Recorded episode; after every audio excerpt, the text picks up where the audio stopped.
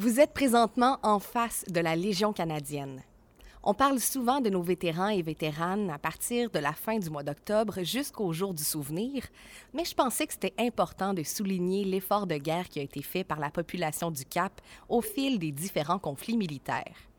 Ils sont plusieurs à avoir servi au front. Mais pendant la Deuxième Guerre mondiale, l'effort de guerre a été aussi mis par l'ensemble de la population.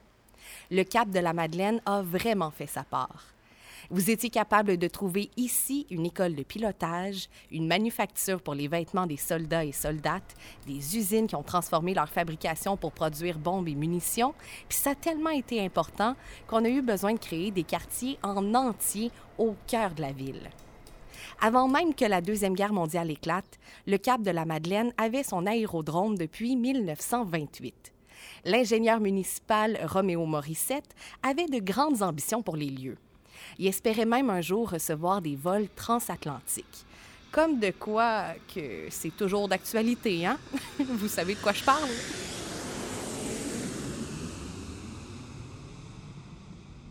« 1940, le gouvernement fédéral réquisitionne l'endroit pour former de nouveaux pilotes pendant la guerre. On parle de 2500 pilotes qui ont appris le métier ici. Un dénommé Robert Grenier a bien connu la base militaire du Cap de la Madeleine, située pas loin d'où se trouve aujourd'hui l'Académie Les Estacades. Il y a de cela quelques années, il répondait à l'historien François Roy qu'à l'époque, il y avait un grand champ de pelouse pour les exercices de pilotage et deux ou trois hangars pour remiser les avions et les entretenir. On enseignait ici les bases rudimentaires de l'aviation et ensuite on envoyait les pilotes en Angleterre pour un service actif. Roméo Morissette, maintenant maire, ainsi que les conseillers municipaux, auraient d'ailleurs bien aimé ça, voir l'École d'aviation du Cap devenir l'École d'aviation francophone du Canada, mais malheureusement pour eux, c'est Saint-Jean-sur-le-Richelieu qui va remporter la palme des années plus tard. Une autre entreprise qui a changé de vocation pendant la guerre, c'est la Sterling Shirts and Overalls Company, située à l'intérieur du bâtiment qui abrite aujourd'hui le centre communautaire Jean-Noël Trudel. Fondée en 1912 à Trois-Rivières, l'entreprise déménage au Cap-la-Madeleine en 1932. Certains diront qu'elle est devenue transpontaine. Excusez, euh, je me trouvais drôle.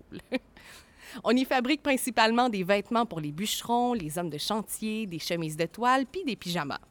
Puis là, si on fait un plus un, au moment de la guerre, on comprend qu'elle s'est mise à produire des vêtements militaires.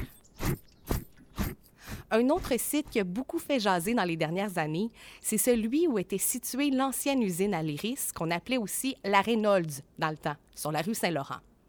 Dès 1938, à cet emplacement-là, on fabriquait de l'aluminium. Quand la guerre est arrivée, on a continué, mais pour l'aviation c'est l'époque de la Dominion Rubber Munition. Et comme son nom l'indique, on y a aussi produit des munitions comme des cartouches de 50 mm pour les mitraillettes qu'on testait à même des corridors de béton dans le sol sous l'usine. Puis avec tous les hommes partis au front, c'est une usine où c'est que bien des femmes sont venues travailler. Puis pas seulement comme infirmières ou secrétaires. On parle ici de filles dans les garages et sur les chaînes de montage. 80 ans plus tard, on devrait dire que c'est un métier traditionnel d'avoir des femmes en usine, hein? High five, mesdames. Puis là, ben, avec toutes ces usines-là, vous comprendrez bien que ça a amené du monde. Mais s'il y a du monde qui arrive, faut bien les mettre à quelque part, ce monde-là. Au final, on manque de maisons.